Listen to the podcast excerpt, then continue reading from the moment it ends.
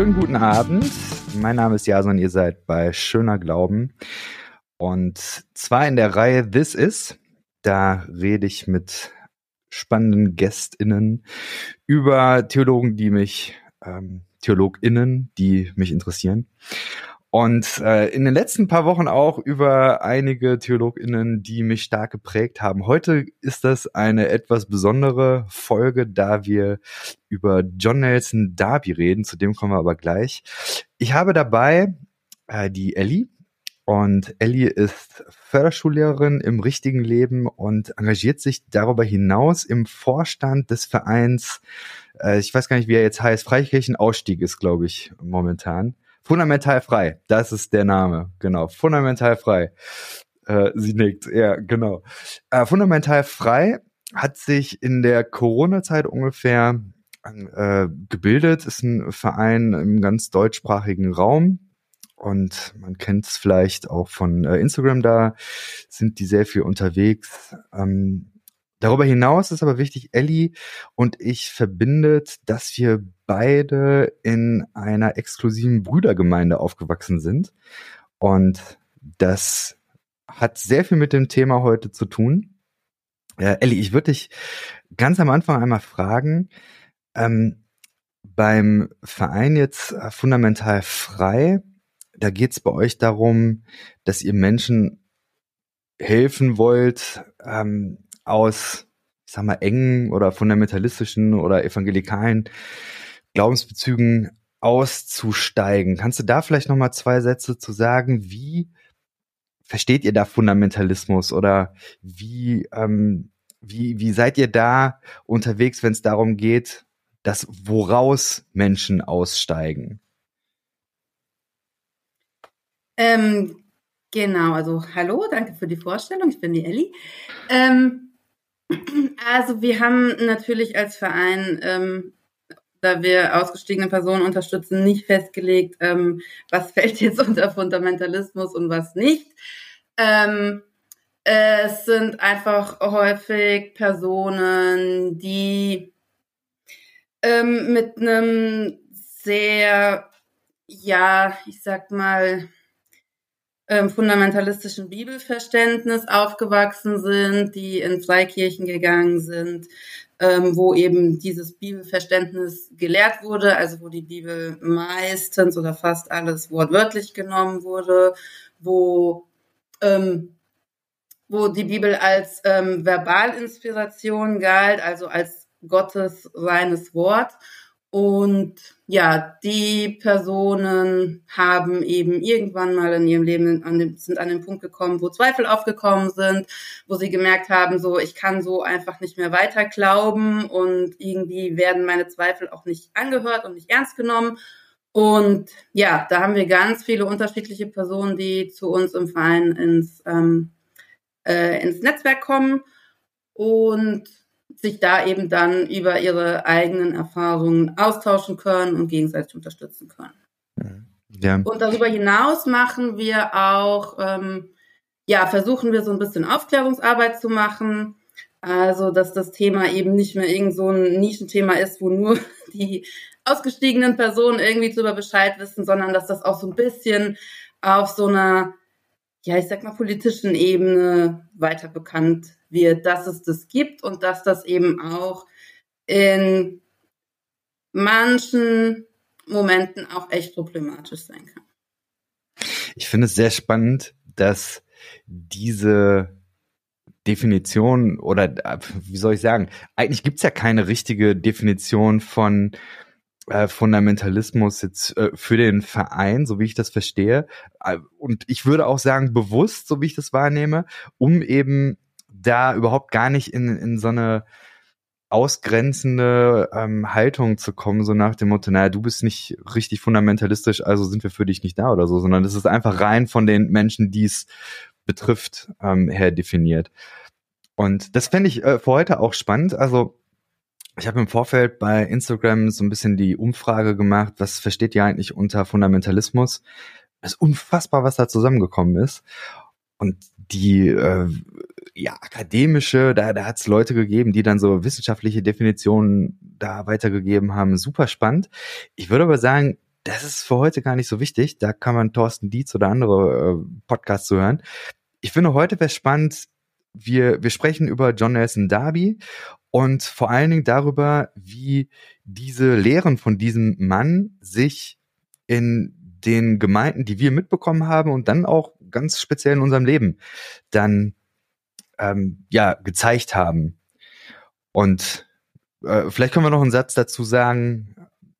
Also wir beide sind nicht mehr Teil von äh, diesen äh, von diesen Brüdergemeinden. Vielleicht kannst du noch mal äh, kurz sagen, wann wann bist du ausgestiegen da?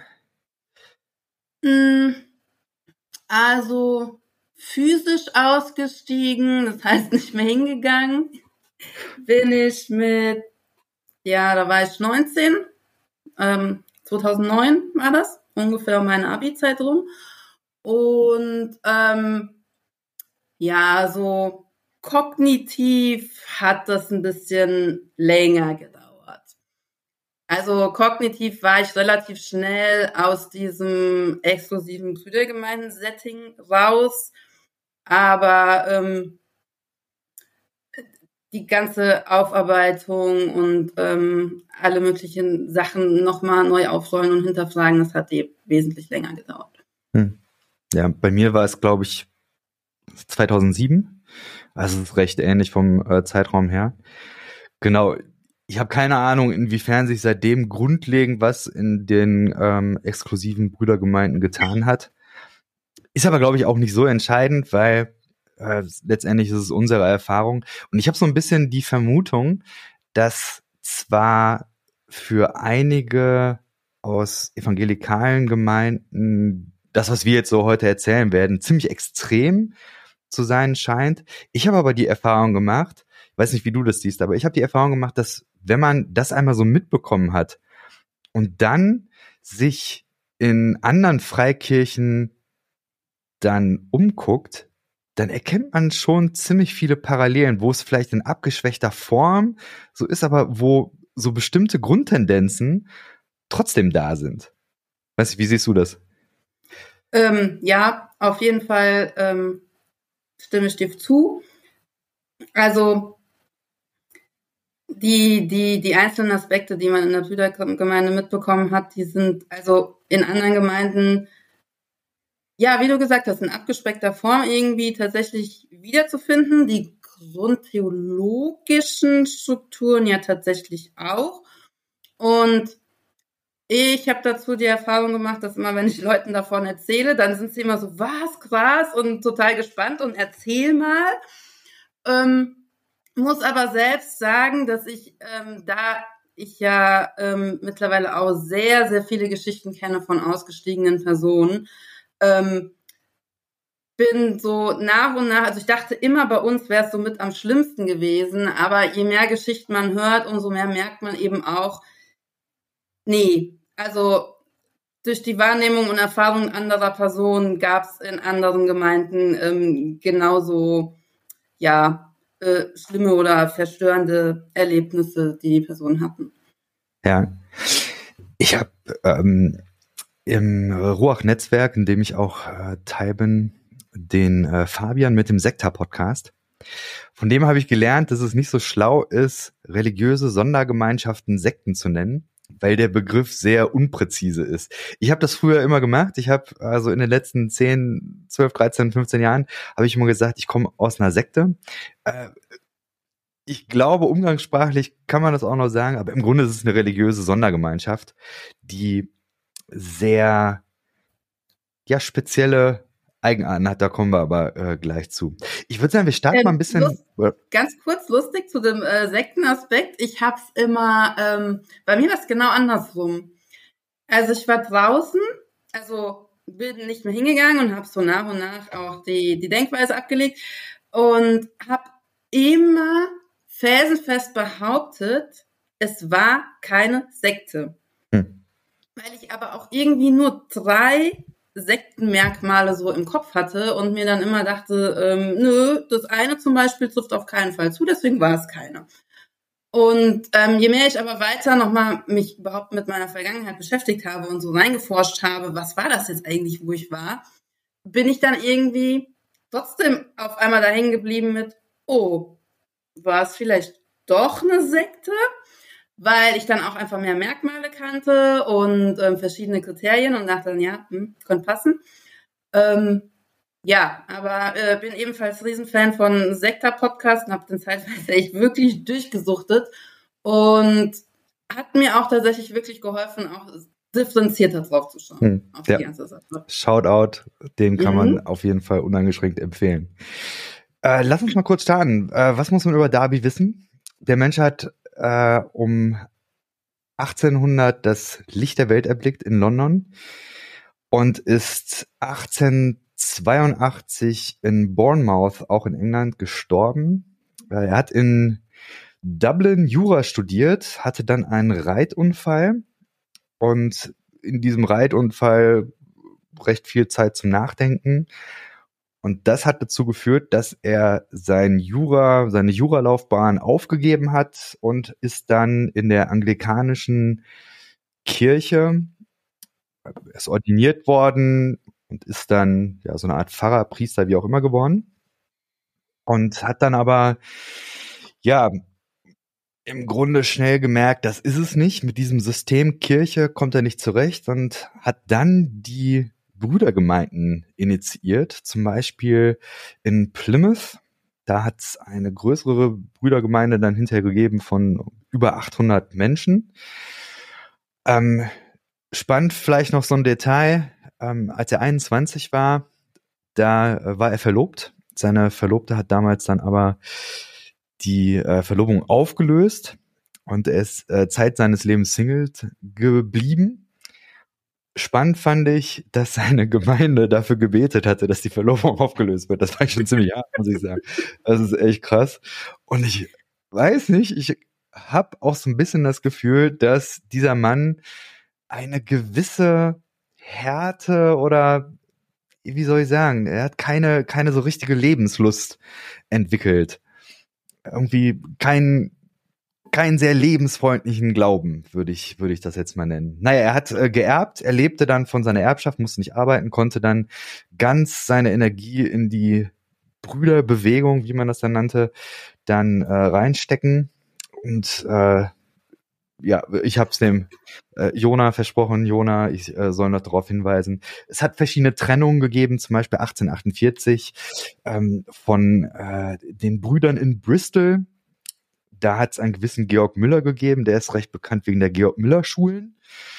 Die äh, gibt es in Deutschland zuhauf. Das sind eben so Brüdergemeinden orientierte christliche Schulen. Äh, recht konservativ und genau, die gehen auf den Georg Müller zurück. Und da hat es aber Streitigkeiten gegeben, deswegen es gibt die offenen Brüder und die exklusiven Brüder. Von den exklusiven weiß man, glaube ich, häufig nicht so viel, es sei denn, man ist da drin aufgewachsen. Ähm, so ist so mein, mein Gefühl, die, die freien Brüder und die offenen Brüder und so, die sind ja irgendwie dann noch so mit, mit den Baptisten so ein bisschen ähm, enger verbandelt, aber äh, die Exklusiven eben nicht. Genau. Was würdest du denn sagen? Oder? Ich, ich mache da immer noch die Unterscheidung zwischen denen, die mit, ähm, die in diesem BFG-Bund drin sind, mhm. die dann mit den Baptisten, Baptisten zusammen sind und mit den offenen Brüdern, die eigentlich sehr ähnlich sind wie die exklusiven, nur halt eben offen. Und ich glaube, die offenen Brüder haben tatsächlich auch ab und zu nochmal irgendwelche Berührungspunkte oder die kennen sich zumindest. Ja, so ein bisschen aus, aus dem Outside the Closet, die sind ein bisschen irgendwie rausgekommen. Ja, würde ich, würde ich ähnlich sehen. Äh, was würdest du sagen? Äh, vielleicht, dass man das mal kurz zusammenfasst. Was sind so die wichtigsten Dogmen, die Brüdergemeinden auszeichnen? Mm. Also auf jeden Fall das Abendmahl. Also in Brüdergemeinden ja häufig Brotbrechen genannt, was ja, soweit ich weiß, im Gegensatz zu anderen Freikirchen oder auch zu Landeskirchen ähm, ja wöchentlich gefeiert wird. Mm. Und ja, das, ähm, also, also das Brotbrechen ist ja auch quasi der Trennungsgrund zwischen den exklusiven Brüdern und den offenen Brüdergemeinden. Mm, dann ging's ja bei den exklusiven Brüdern ja immer sehr um um Zukunft, um Endzeit, um die Ewigkeit. Also es ging in den meisten Gottesdienststunden ja auch immer ähm, eher um das Leben nach dieser Welt, also das Leben nach dem Tod eben in der Ewigkeit. Und ich kann mich auch erinnern, dass es ähm, super viel um Opfer ging. Also Opfer im Alten Testament und dann irgendwelche kruden Interpretationsstränge zum Neuen Testament, zu ähm, der Person Jesus. Ja, und dann natürlich halt die ganzen Regeln, die irgendwie das Leben betreffen.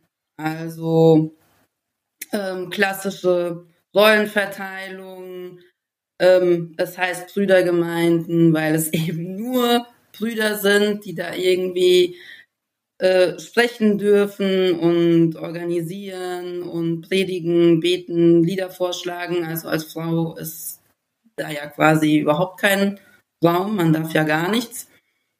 Ähm, ja, das sind so die ersten Sachen, die mir direkt mhm. einfallen. Ich, mir würde noch einfallen, der Entrückungsglaube. Das ist tatsächlich auch eine Sache, die Darby wenn er es nicht erfunden hat, dann zumindestens in die evangelikal-pietistische Welt eingeführt hat. Also es gibt auch Leute, die sagen, er hat es erfunden. Und ich glaube, die haben gute Argumente, dass er es erfunden hat. Und ich dachte auch, er hat es ja, erfunden. Ich glaube schon. Also ich glaube, dass diejenigen, die sagen, nee, er hat es nicht erfunden, die Argumente überzeugen mich jetzt nicht so. Aber äh, die Grundidee, die Welt geht unter, aber irgendwann kommt Jesus und bevor es richtig, richtig schlimm wird, werden die Glaubenden, werden zu ihm in den Himmel gebeamt und sind sozusagen evakuiert. Und das Blöde daran ist natürlich, dass es dann ja welche gibt, die zurückgelassen werden. Und ich glaube, alle möglichen die ich so kenne, die irgendwie in exklusiven Brüdergemeinden jugendlich waren oder als Kinder aufgewachsen sind, die haben diese Erfahrung gemacht, dass du, was weiß ich, du bist beim Kaufhaus und die Mutter ist zwei Regale weiter, du siehst sie nicht und du denkst, die Entrückung hat stattgefunden und du bist einer von denen, die zurückgeblieben sind. Oder was weiß ich, die Mutter steht im Stau und kommt eben ein bisschen später. Zack, zerab, denkst du, okay, das war's. Das ist schon, schon krass gewesen, so. Ich glaube, das, das kennt jeder. Also wahrscheinlich du auch, oder? Das ja, def definitiv. Also so, so krass, dass ich das teilweise so diesen ersten Schockmoment immer noch manchmal habe. Ja, okay. Also, mh. also ich bin viel bei meiner Oma ähm, und übernachte dann auch bei ihr und ähm, es ist natürlich mit den Jahren immer besser geworden, weil ich das rational einfach eben mir gut erklären kann, dass es nicht so ist. Aber ähm, das war schon ganz lange so, du bist irgendwie morgens wach geworden und guckst und, und Oma ist nicht da. Ja, logischerweise, irgendwie meine Tante hat sich zum Essen oder zum Frühstück oder zum Einkaufen abgeholt. Und ähm, man hat halt erstmal so, die Person ist einfach weg. Ja. Ja. Ich habe das aber auch immer noch, wenn ich mit irgendjemand anderem ähm, zusammen in einem Raum übernachte. Und ich hm. werde wach und die Person ist dann schon aufgestanden oder kurz nachts mal auf Toilette gegangen oder sowas. Dann kommt es auch manchmal noch. Je nachdem, welcher Verfassung ich gerade wach werde, ja. Das also es ist immer so ein ganz kurzer Schockmoment. Du bist jetzt, jetzt sind alle weg und dann ist es aber wirklich nur noch Millisekunden, wo ich das habe, ja. Das ist sehr, sehr tief, ja. Ja, kann ich nachvollziehen. Das, ich glaube jetzt bei dem Ding ist es bei mir nicht mehr so, aber es gibt andere Elemente dieser Prägung, wo ich, wo ich ähnlich das habe, also wo es dann immer so Millisekunden dauert, bis ich dann merke, okay, denk nochmal drüber nach, so ordne es ein und so, ja, kenne ich. Ähm, weiß nicht, müssen wir zum Dispensationalismus noch was sagen? Hängt damit so ein also, bisschen zusammen? Ja, das war lustigerweise auch immer das Thema, was ich, als ich noch da drin war, wenn es darum ging in irgendeiner Predigt oder in irgendwelchen Vorträgen, ähm, was mich echt am meisten interessiert hat, weil ich es irgendwie super spannend fand. Und da zählt ja auch nicht nur dieses Endzeitding mit rein, sondern da ist irgendwie die ganze Bibel nach biblischer Weltgeschichte irgendwie ein Zeitalter aufgeteilt. Und man kriegt immer gesagt, man lebt jetzt in, also das wird ja auch in, wurde in den Predigten bei den exklusiven Brüdern ja auch teilweise regelrecht so von der Kanzel geschrien. Jetzt ist noch Gnadenszeit und man muss sich irgendwie noch rechtzeitig bekehren, also dieses Übergabegebet sprechen. Und ähm, dann kommt Jesus und holt die Gläubigen zu sich in den Himmel und danach geht's auf der Erde erstmal den Bach runter. Also das war immer so das Elementarste, was bei mir irgendwie immer hängen geblieben ist und was natürlich auch diese Angst dann ausgelöst hat, weil es immer wieder betont würde, jetzt ist eben noch Zeit, jetzt kannst du noch gerettet werden und ähm, ja, später dann hast du halt eben Pech gehabt. Ich habe jetzt noch mal einige Texte von John Nelson Darby und auch Texte über die Geschichte der Buddha-Bewegung gelesen. Und mir ist aufgefallen, dass da dauernd etwas von Gericht steht. Also im Sinne von dieses apokalyptische Horrorszenario, Gott kommt wieder und dann wird hier Tabula Rasa gemacht und alles kurz und klein. Und es ist ja nicht nur so, dass das eben in die Zukunft projiziert wird, sondern das ist ja so, das fängt jetzt schon an. Jetzt wird's, äh, wird schon alles äh, hier den, den Bach runtergehen. Und deswegen so Katastrophen, Kriege, all das sind ja in diesem Weltbild, sind ja Vorwehen, sind also Anzeichen dafür, dass es bald richtig losgeht. Und das ist äh, spannend. Ich habe das bei ähm, John Nelson Darby gesehen. Also ich, wie gesagt, der Mann hat vor 200 Jahren gelebt äh, und hat damals schon gesagt, es ist kurz vor Ende, es geht bald los und so diese diese gleiche Dramatik, die da zum Ausdruck kommt. Ich fand immer, dass das also oder vor allen Dingen finde ich es aus heutiger Sicht finde ich es eben sehr sehr krass, dass das mit zum Achselzucken hingenommen wird. Ja gut, die Welt geht eben zugrunde pfeift drauf, so ungefähr. Es können sich noch einige äh, retten lassen, aber es ist eben so eine absolute weltverneinende Haltung. Ich weiß nicht, wie du das wahrgenommen hast. Ja, also gerade in den Liedtexten, die immer gesungen wurden, ähm, also ich weiß nicht, bei den, bei den Darby, bei den Liedern von Darby geht es ja auch immer um diesen, diesen Wüstenvergleich. Also diese Welt hier ist eine Wüste und es ist alles schlimm und ich muss eigentlich nur leiden. Und der einzige Sinn für mich hier, dieses Leiden auf mich zu nehmen, ist eben, dass ich mit entrückt werde und dann äh, später in der Ewigkeit ähm, auf ewig glücklich bin. Und ja, es ist so eine sehr düstere Weltsicht, also als ob es überhaupt keine freudigen Momente gibt. Die Vergleiche sind alle ähm, traurig, düster, immer mit Leiden verbunden, was man hier ähm, erleben muss. Und das zieht sich ja auch irgendwie, das sind ja nicht nur die Lieder von, von Davi, die man dann so gesungen hat, sondern das ist ja in ganz vielen anderen Liedern, kommt das ja auch immer wieder. Hm. Also ich, ich muss leiden, die... ich muss da durch und irgendwann bin ich erlöst und in der Herrlichkeit und mir geht's besser. Ich kann mal äh, da zwei Strophen vorlesen. Ähm, du hast äh, dieses Lied hier genannt. Äh, ich glaube, das heißt, diese Welt ist eine Wüste. Das fängt auch so an. Und dann, wo ich nichts zu wählen wüsste, wo ich nichts zu suchen habe, habe nichts hier zu betrauern, zu verlieren, zu bedauern, brauche nichts als einen Wanderstab. Scharf bezeichnet, klar zu sehen ist der Weg, den ich zu gehen, weil man Jesus ging voran.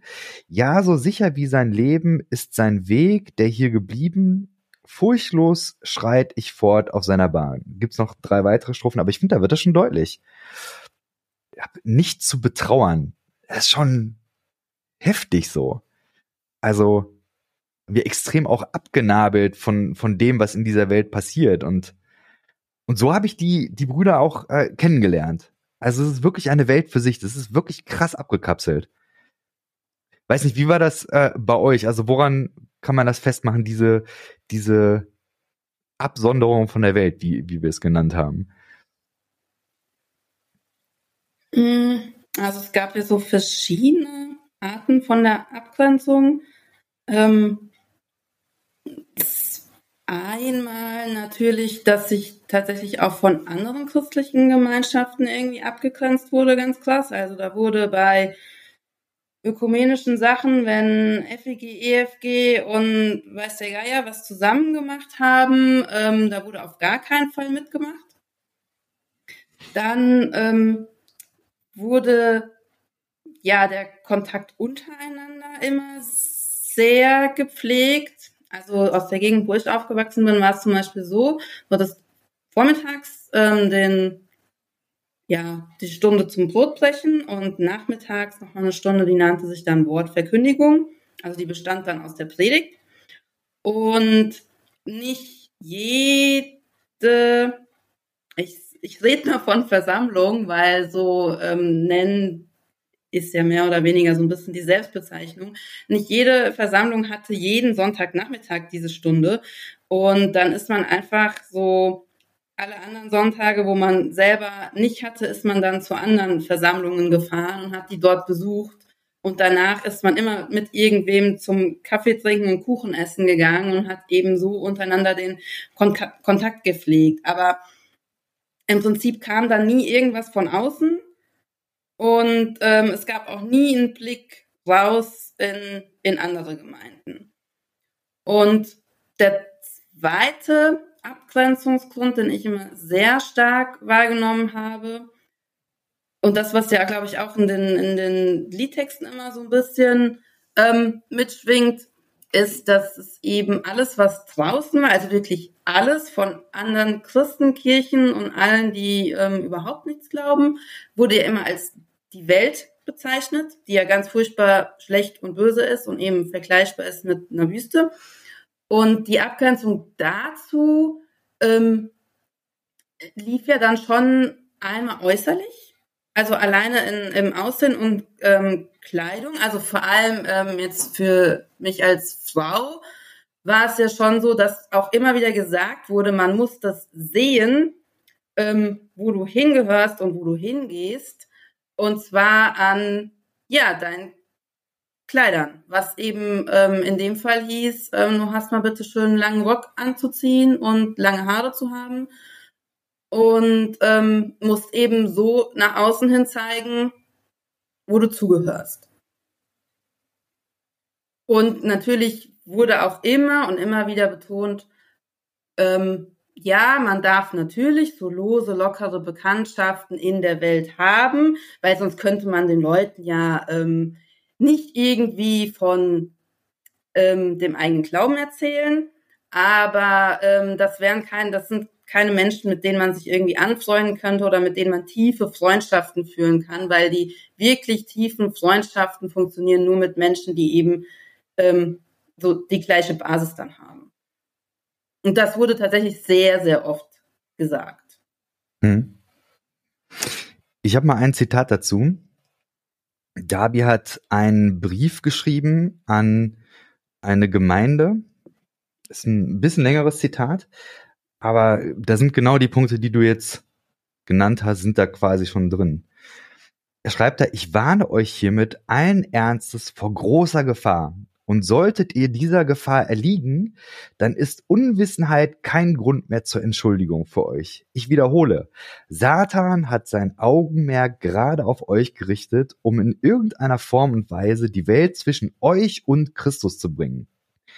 Er beginnt sein listiges Bemühen zunächst einmal mit möglichst kleinen und scheinbar harmlos erscheinenden Dingen, mit solchen, die niemand direkt abstoßen, die niemanden direkt abstoßen. Und doch bilden diese scheinbar harmlosen Dinge das tödliche Gift, das in letzter Auswirkung euer Zeugnis ruiniert und euer Herzen von Christus abzieht.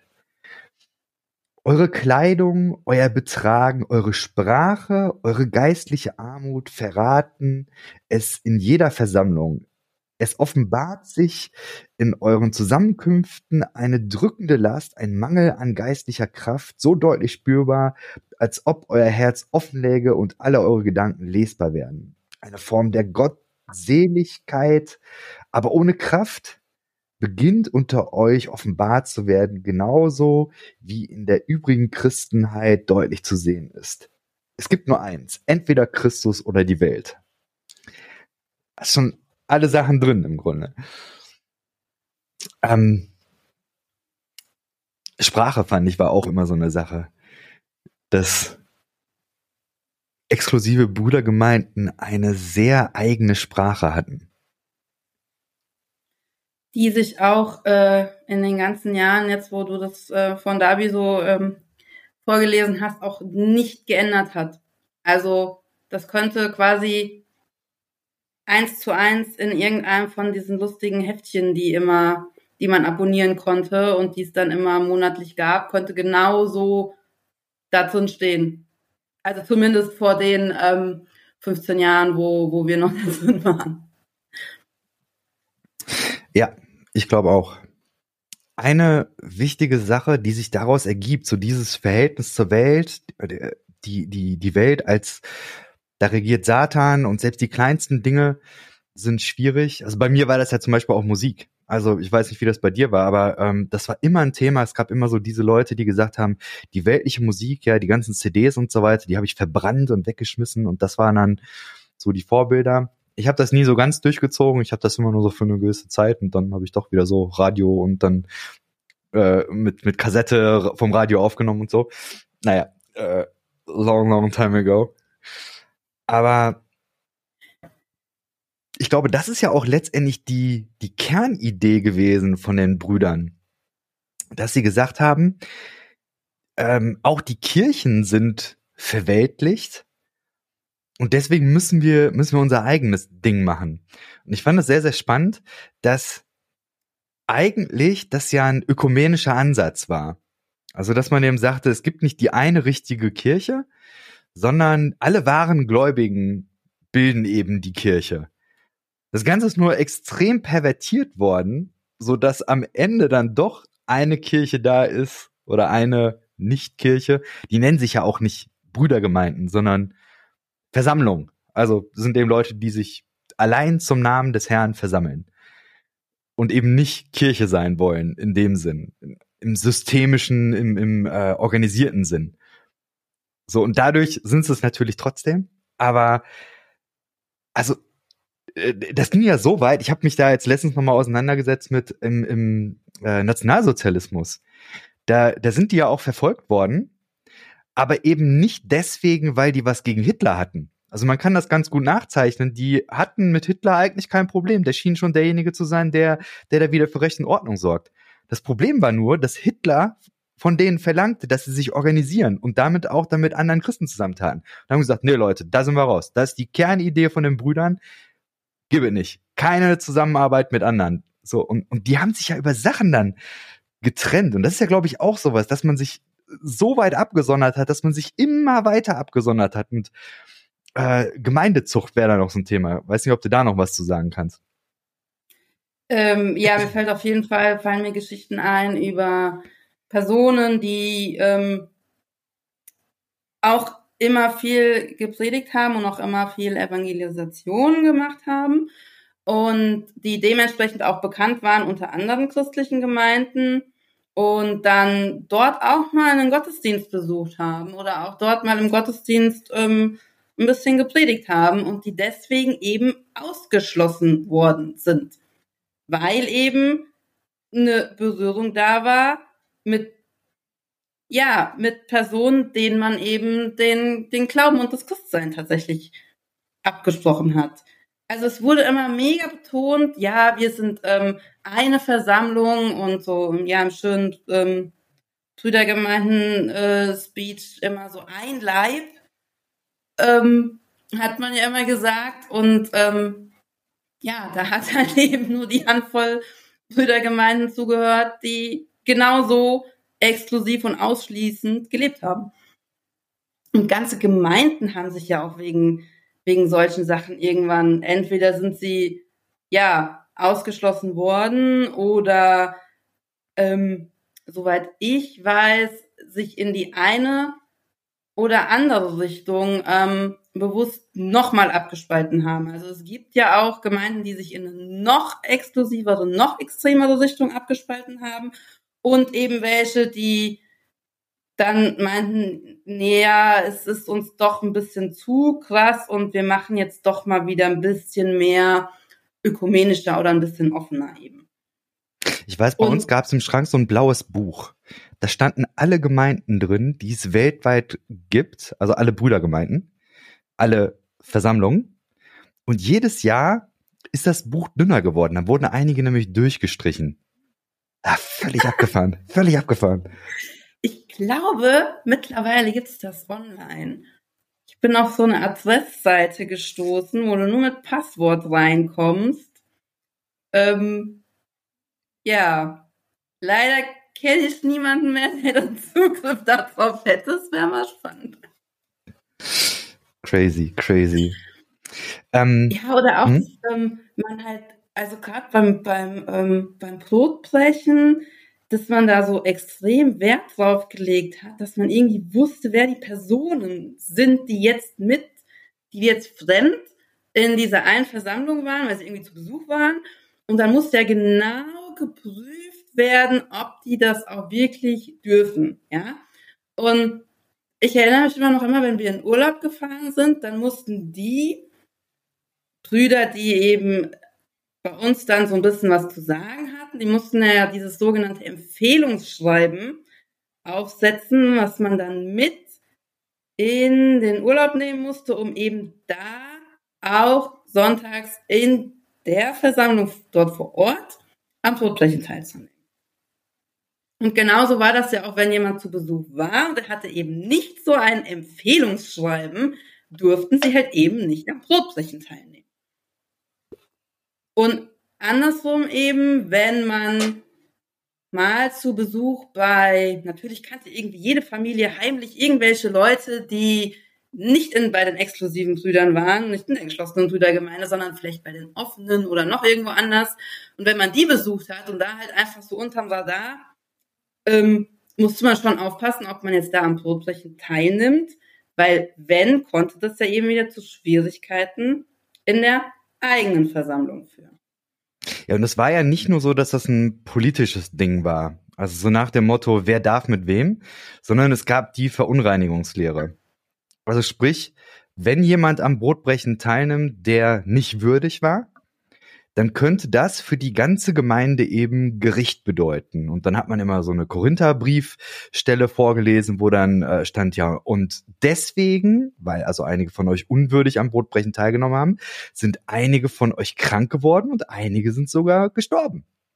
So wo also eben der maximale Druck ausgelöst wurde. Liebe Leute, wenn ihr das nicht ernst nehmt, dann äh, hey, mit Gott ist nicht zu spaßen. Ich weiß noch, das ist das erste Mal, dass ich in einer freien Brüdergemeinde, also von der geschlossenen Brüdergemeinde in einen Gottesdienst der Freien gegangen bin und da gefragt wurde, ob ich da am äh, Brotbrechen teilnehme. Ich habe echt Blut und äh, Wasser äh, geschwitzt. Es ist echt so. Ich saß in diesem Gottesdienst, es war kein Vergnügen. Es war echt hart.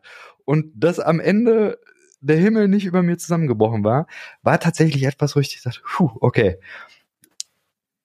Crazy, crazy. Ja, Gibt's, gibt's viele. Ich habe es nie so weit geschafft, um zu diesem Brotbrechen zugelassen ja. zu werden. Deswegen hatte ich das Problem nie. Ja. Tatsächlich. Äh, wahrscheinlich eine, eine, eine kluge Entscheidung. Ähm, es gab auch so witzig, ich weiß nicht, muss ich eigentlich noch eine Anekdote erzählen. Äh, es gab einmal die Situation, dass ich ähm, so eine Rundreise über verschiedene Städte und deswegen auch verschiedene Gottesdienste gemacht hatte. Also ich war eine Zeit lang in Berlin und danach in Bochum. Und als ich dann von meiner Heimatgemeinde aus, äh, weil ich ja wusste, ich muss in zwei verschiedenen Gottesdiensten sein, musste ich also dann zwei äh, Briefe mitnehmen. Und dann habe ich aber in Berlin irgendwie so diese verrückte Idee gehabt, mir so Dreadlocks machen zu lassen. So, und dann auch so mit Extensions. Das glaubt mir heute keiner. Das ist echt so, ich hatte echt so schulterlange, äh, äh so, so weiß-blonde äh, Dreadlocks. Und dann bin ich eben dann nach Bochum gekommen und komme in den Gemeinde Saal rein und erstmal großes Erstaunen, was passiert da? Was für ein Mensch kommt da? Und als ich dann nach vorne gegangen bin, auf den Tisch diesen Brief dann gelegt habe und dann eben klar war, ich darf am Bootbrechen teilnehmen, Leute, ich habe das Papier. Das war ein Politikum. Da, das hat keine halbe Stunde gedauert. Nach dem Gottesdienst wurde in Gewelsberg angerufen und gesagt, ey, habt ihr ein Jahr so Niesender? Hat der lange Haare? Weil das war verboten. Lange Haare ist, ist verboten. Geht gar nicht. So, war ein Riesending. Naja. Sollen wir noch was über das Menschenbild von, von Darby und äh, von, von dem, wie, wie das in der Brüderbewegung verbreitet wurde? Sollen wir da noch ein bisschen was zu machen? Was, was hast du da für Gedanken oder wie, Erlebnisse? Menschenbild, auf was bezogen meinst du jetzt? Ich würde jetzt sagen, der, der Mensch als, als Sünder und eigentlich so dieses, der Mensch ist schlecht.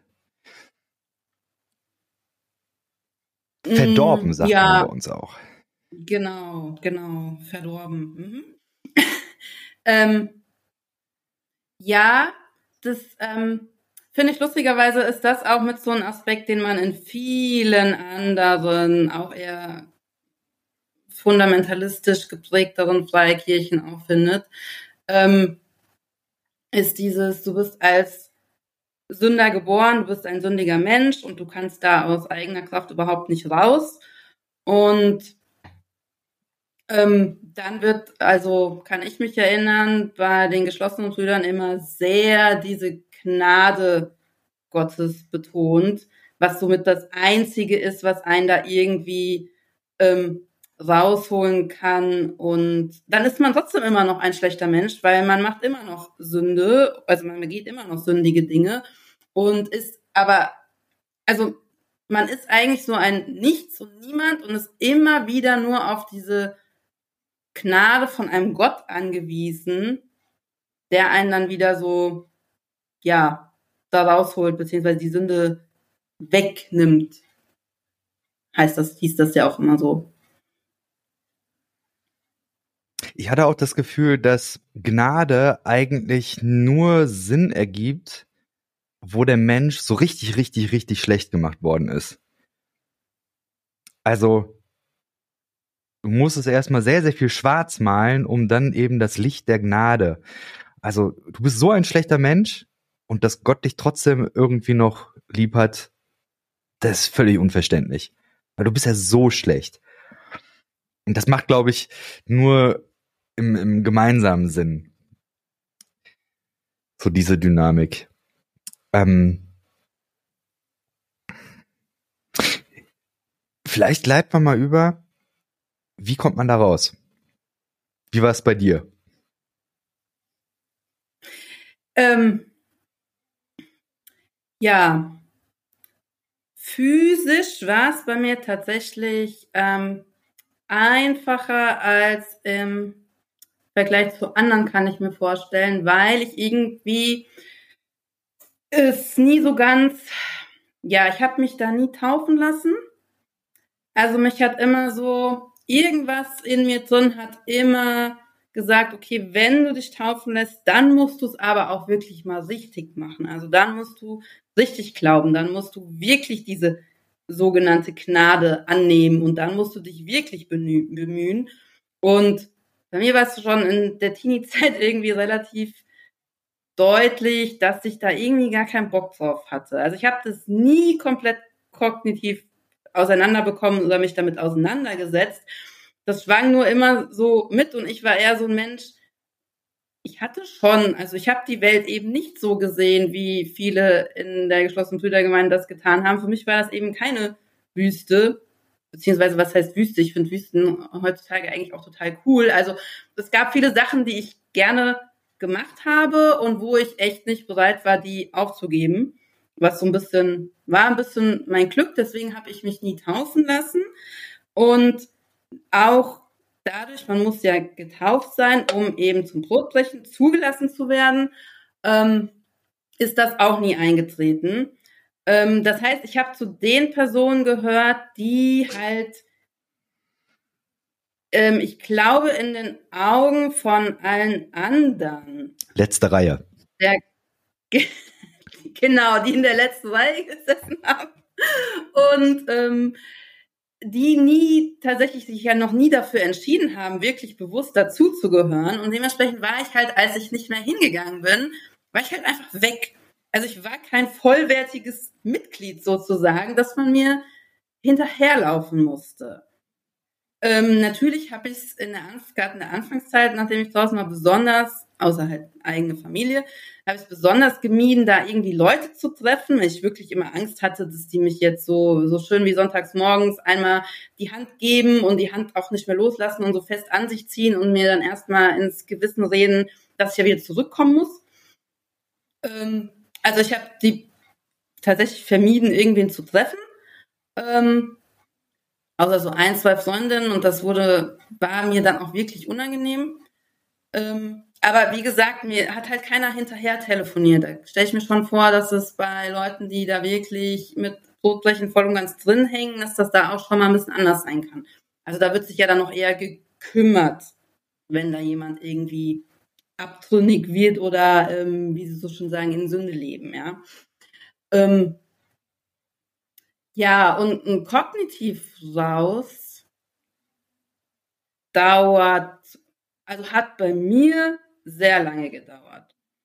Also ich habe ganz viele Sachen erstmal so komplett weggeschoben. Also ich habe mir überhaupt keine Gedanken darüber gemacht, beziehungsweise ähm, die die ganze Weltanschauung, die ich von klein auf gelernt hatte, die war komplett noch da. Also die ersten Jahre, nachdem ich draußen war, war es irgendwie so, okay, du landest zwangsläufig eh irgendwann wieder da, weil das ist ja das einzig Wahre. Also für mich war das wirklich noch lange so, dass ich davon innerlich davon ausgegangen bin, das ist die Wahrheit und entweder geht es so oder gar nicht. Also entweder bist du so dann nach deinem Tod oder bei, ähm, in irgendeiner Ewigkeit ähm, oder ähm, bist bei der Entzückung dabei oder du bist es halt eben nicht.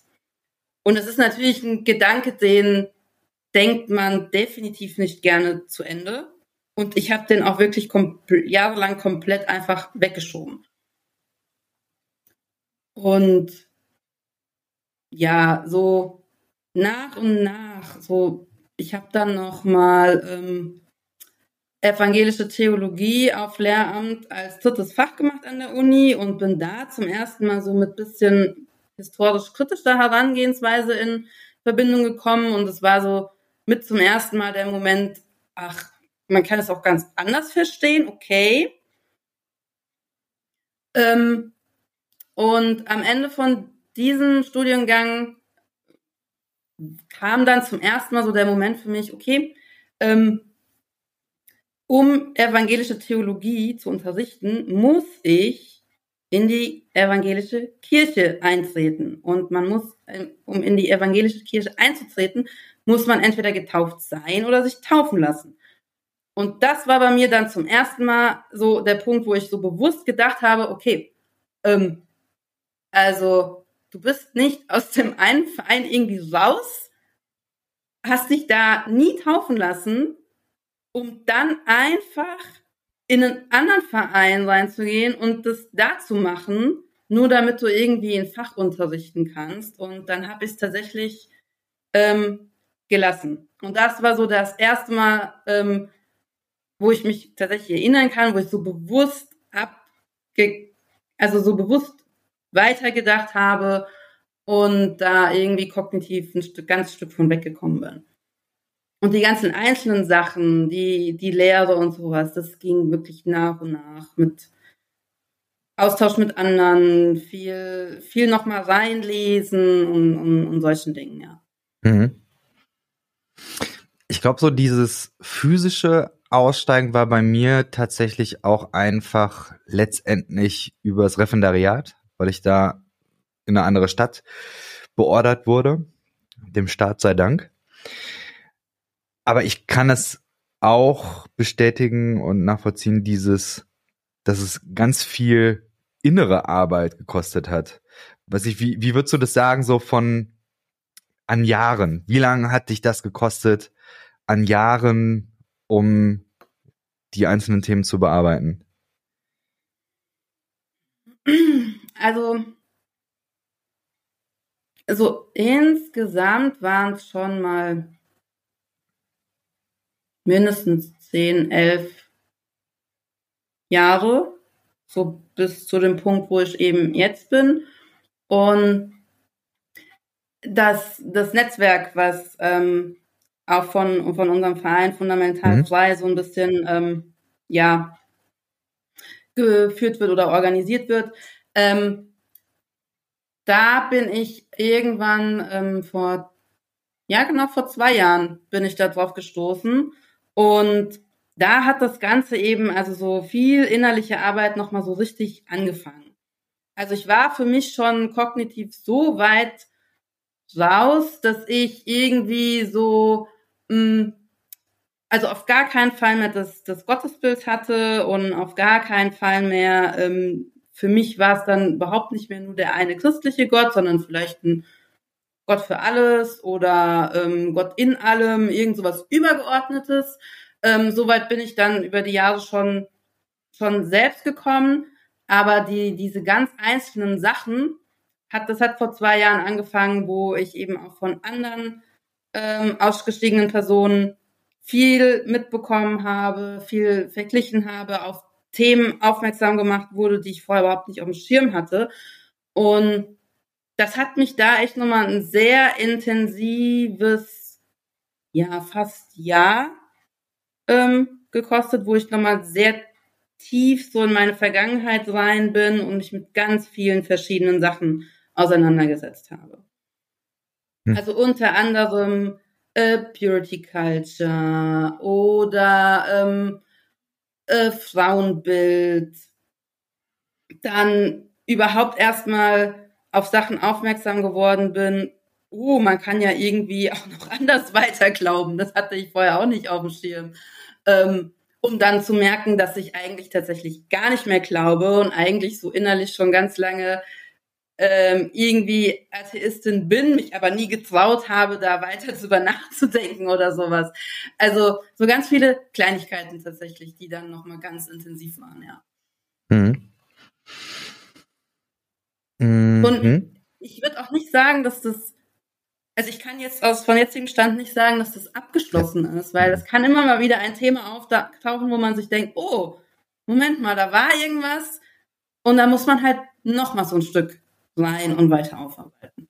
Ja, ich hatte mal eine Situation, dass ich äh, durch meine neue Heimatstadt Offenbach gelaufen bin und dann war da so ein Büchertisch. Also die Brüder haben immer sehr intensiv mit so Büchertischen in der Innenstadt missioniert. Und ist auch eine tatsächlich eine Sache, wo ich sehr viel auch äh, selber mitgemacht habe, weil das gehörte eben dazu. Und dann da einfach so völlig aus dem Nichts vor so einem Büchertisch zu stehen, das hat mich richtig aus dem Latschen gebracht. Wo ich eben gemerkt habe, das ist eben eine Sache, ich hätte nie im Leben gedacht, dass das in mir auch so eine körperliche Reaktion also so richtig so Panikattackenmäßig, dass das äh, das auslösen kann. Und ich glaube, dass das sehr viele Dinge sind. Und äh, also bisschen schade ist eben auch, dass es einen überall begegnen kann. Da saß ich irgendwo im, ähm, wie heißt das, Bürgerbüro und dann war da irgendwie so ein offener Bücher, wie nennt man das? Gibt's so eine, so eine, so eine Bibliothek, wo, wo Leute so ein offener Bücherschrank. Du kannst ein Buch rausnehmen, musst aber wieder eins reinstellen oder andersrum. Und da hatte dann irgendwer von den, von den Brüdern, auch von dem CSV-Verlag, da irgendwie sowas reingestellt. So, es begegnet einem sehr, sehr häufig. Das ist, schwierig. Manchmal über Plakate oder sowas, wo ich merke, das, das macht einfach immer noch was. Ja. Was würdest du sagen, was, was waren so, ähm, also du hast Frauenbild jetzt genannt, hast du noch andere Themen oder, oder willst du noch was zu diesen Themen sagen, wie, wie du daran gegangen bist, was, was deine Insights sind? Hm. Also klar, Frauenbild ähm, bei den geschlossenen Brüdern ist ähm, absolute Katastrophe. Also ich meine, ähm, ich weiß gar nicht, ob wir das eben schon mal so explizit erwähnt haben, aber die, die, die Sitzordnung auch hm. während den Versammlungsstunden, ähm, es ist ja tatsächlich äh, eine getrennte Sitzordnung und äh, zwischen Männern und Frauen und als Frau hat man ja wirklich gar nichts zu melden und muss sogar mal mindestens während dem Gebet am besten ähm, der bessere Mensch ist man tatsächlich, wenn man das Kopftuch als Frau während der ganzen Stunde über aufbehält. Ähm, dann zu Hause klassische Rollenbildverteilung. Also ganz viele Frauen sind einfach nicht mehr arbeiten gegangen ab dem Moment, wo sie verheiratet waren und Familie gegründet haben. Und für mich ist, ähm, ja, also das ist natürlich dann schwer, das so über die Jahre ähm, dann rauszufinden, was will man eigentlich selber. Also man ist so aufgewachsen und es wurde so vorgelebt. natürlich denkt man als kleines Kind irgendwie, ähm, ja, ich werde auch irgendwie mit ähm, so früh möglich, mit 18, 19, 20 werde ich heiraten und Anfang 20 habe ich dann ähm, zwei Kinder und bin zu Hause und, und kümmere mich um die Familie. Also das ist ja das Bild, was mir von so von Anfang an ähm, vorgelebt wurde und auch anerzogen wurde. Und dann so über die Jahre rauszufinden, ähm, erstmal so der Moment, okay, ich bin überhaupt nicht falsch, wenn ich das jetzt nicht so mache. Also ich habe ja noch Teile meiner Familie, sind ja immer noch Teile der ähm, geschlossenen Brüdergemeinde und bei denen läuft mehr oder weniger so. Manche sind da von diesem ganz klassischen Bild auch schon bisschen weiter weg. Aber so vor denen gegenüber das Gefühl zu haben, ich bin überhaupt nicht falsch, das war erstmal so ein Schritt. Und das zweite war dann halt so, wie finde ich denn jetzt eigentlich raus, was ich eigentlich wirklich will? Also was davon, von dem, was ich mir für die Zukunft vorstelle, ist irgendwie eine Prägung, die ich so mitbekommen habe von Anfang an. Und was ist mein Ich wirklich? Also was möchte mein, mein Innerstes? Was ist mein Wunsch? Und wie kriege ich es raus? Also das war schon auch echt was, wo ich viel, viel dran arbeiten musste und viel nachdenken musste, ja. Hm. Ich glaube, eine Sache, die für mich wichtig ist, die ich mir erkämpfen musste, glaube ich, ist Glaube tatsächlich. Allerdings jetzt verstanden äh, gerade einen Text gelesen von Tanja Schnell. Das ist eine wahrscheinlich atheistische Religionswissenschaftlerin, die sich mit neueren religiösen Phänomenen auseinandersetzt und die sagt, dass Glaube eben auch verstanden sein kann wie sowas wie ein grundsätzliches Vertrauen, zum Beispiel gegenüber Institutionen. Und sie sagt eben, da wo religiöse oder pseudoreligiöse äh, Gemeinschaften oder wie auch immer diese Art von Glauben zerstören, ja, da fängt dann eben dieses ganze Verschwörungsdenken und da wird es eben schwierig, da, da passiert ganz, ganz viel. Und das ist tatsächlich so eine Sache, die, dass die Brüdergemeinde so stark gesellschaftskritisch war und, und kulturpessimistisch, da dann zu sagen, ey, ich kann ganz normal Musik hören und kann mich dabei gut fühlen.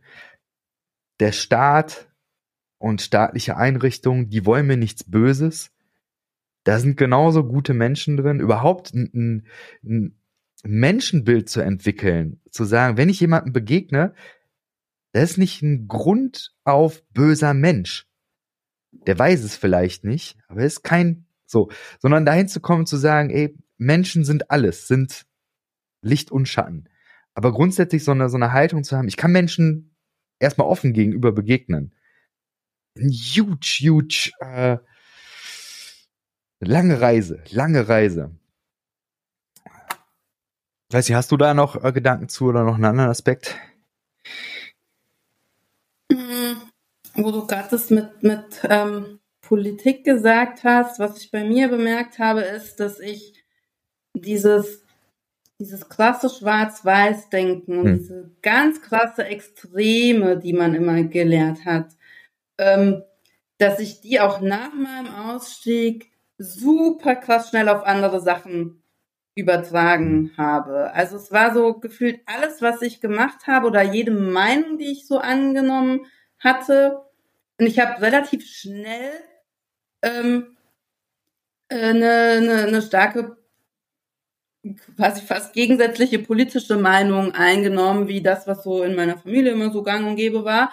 Und das auch schon als Teenie tatsächlich in sehr extrem und ähm, sehr starkem Schwarz-Weiß-Denken, so dass das, was ich irgendwie da jetzt für sichtlich halte, das ist das Nonplusultra und alle anderen sind scheiße.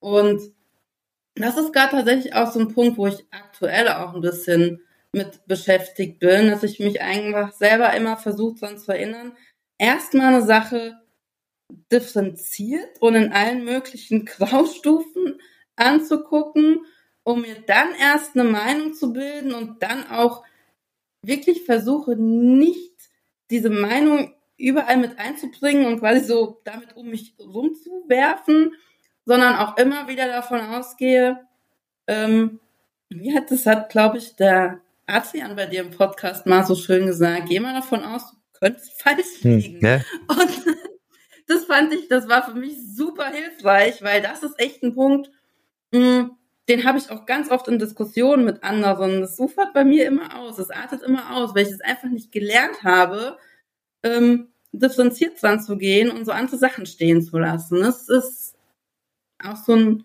Umgang mit anderen Menschen, wo ich das gerade echt noch an, also übe und an mir arbeiten muss, ja.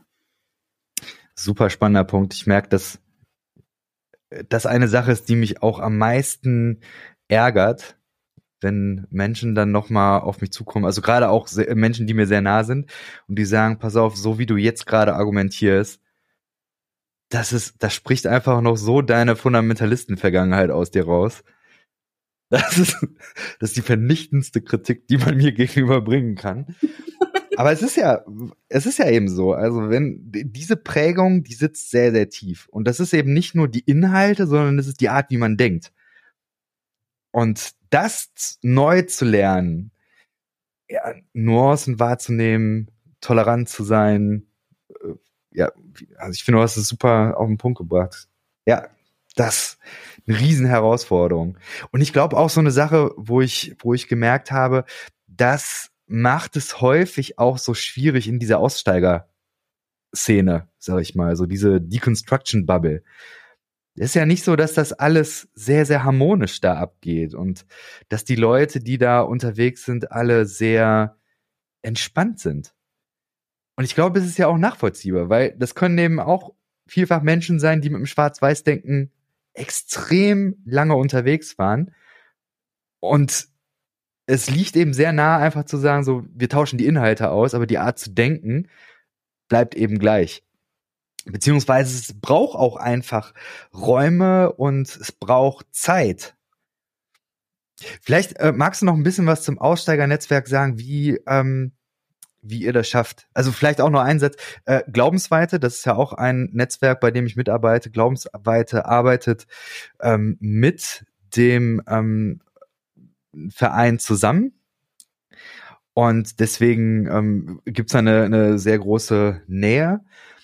Ähm, bei Glaubensweite ist es aber explizit so, dass wir sagen, wir versuchen, ja, Möglichkeiten zu finden, weiter zu glauben und im Aussteigerverein ähm, fundamental frei ist es komplett offen. So, dass da kann man machen, was man will, ungefähr. Genau. Aber sag mal nochmal zwei Sätze dazu. Genau, also erstmal ist es natürlich wichtig zu wissen, dass die Leute alle an unterschiedlichen Punkten sind, also zu unterschiedlichen Zeitpunkten irgendwie ausgestiegen sind, zu unterschiedlichen Zeitpunkten, also an Unterschied, also aus unterschiedlichen Gemeinden kommen, unterschiedliche Erfahrungen gemacht haben und dass man, also das muss ich zum Beispiel auch noch, ähm, musste ich lernen, dass ich mit den zehn Jahren raus oder länger tatsächlich ja jetzt, ähm, einfach auch einen, einen Vorsprung habe natürlich in der Art, wie ich denke und wie ich die Außenwelt dann natürlich kennengelernt habe. Und aber, also wenn man jetzt gerade so, wenn es so ums ähm, Netzwerk geht und den Austausch, den Umgang miteinander, mh, hm, klar gibt's Konflikte, aber man profitiert eigentlich. Im Großen und Ganzen profitiert man massiv voneinander. Also äh, eben die Leute, die da schon sehr weit dekonstruiert sind und ähm, die bringen da oftmals sehr viel Ruhe und Verständnis rein. Dann haben wir ganz, also gerade jetzt, wenn es um, den, ähm, um das Austauschnetzwerk geht, ganz tolles Moderatorenteam die da auch immer sehr einfühlsam ähm, dann agieren, wenn es irgendwie mal zu, zu viel gekracht hat. Und es gibt für die ganz, also ganz verschiedene unterschiedliche ähm, Austauschmög Austauschmöglichkeiten gibt es natürlich auch ähm, Safe Spaces. Für alle möglichen Themen, die eben nicht alle betreffen, gibt es dann nochmal untergegliederte private Austauschmöglichkeiten, wo man eben noch mal mehr mit Gleichgesinnten so zusammenkommen kann. Die Plattform ist Discord. Das ist aktuell Discord, ja. Und man kommt rein durch ist äh, unterschiedlich. Also man kann quasi den Vereinsaccount fundamental frei auf Instagram anschreiben. Man kann über die Homepage, über ein Kontaktformular direkt an die E-Mail-Adresse eine Anfrage stellen. Ähm, viele stoßen auch immer erst über die Seite, Instagram-Seite Freikirchenausstieg, die ja eher so ähm, Berichte von ausgestiegenen Personen ähm, veröffentlicht. Viele schreiben darüber und genau, dann ähm, gibt es eben ein Team, wo das durchliest, gegebenenfalls nochmal Rücksprache hält und dann hat, kann man eben auf das geschlossene Netzwerk zugreifen. Ja. Kann man bei Instagram finden oder unter fundamentalfrei.de wahrscheinlich. Org. Org. Man. Okay. Es äh, wird auf jeden Fall einen Link in den Show Notes geben. Sehr gut.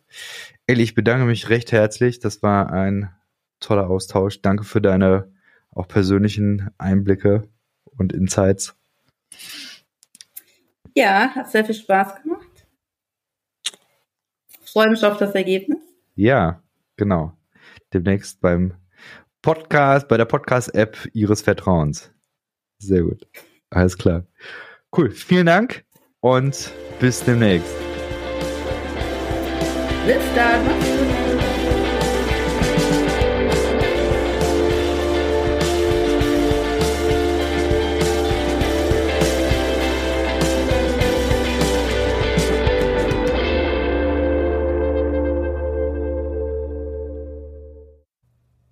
Dieser Podcast ist Teil des Ruach Jetzt Netzwerks.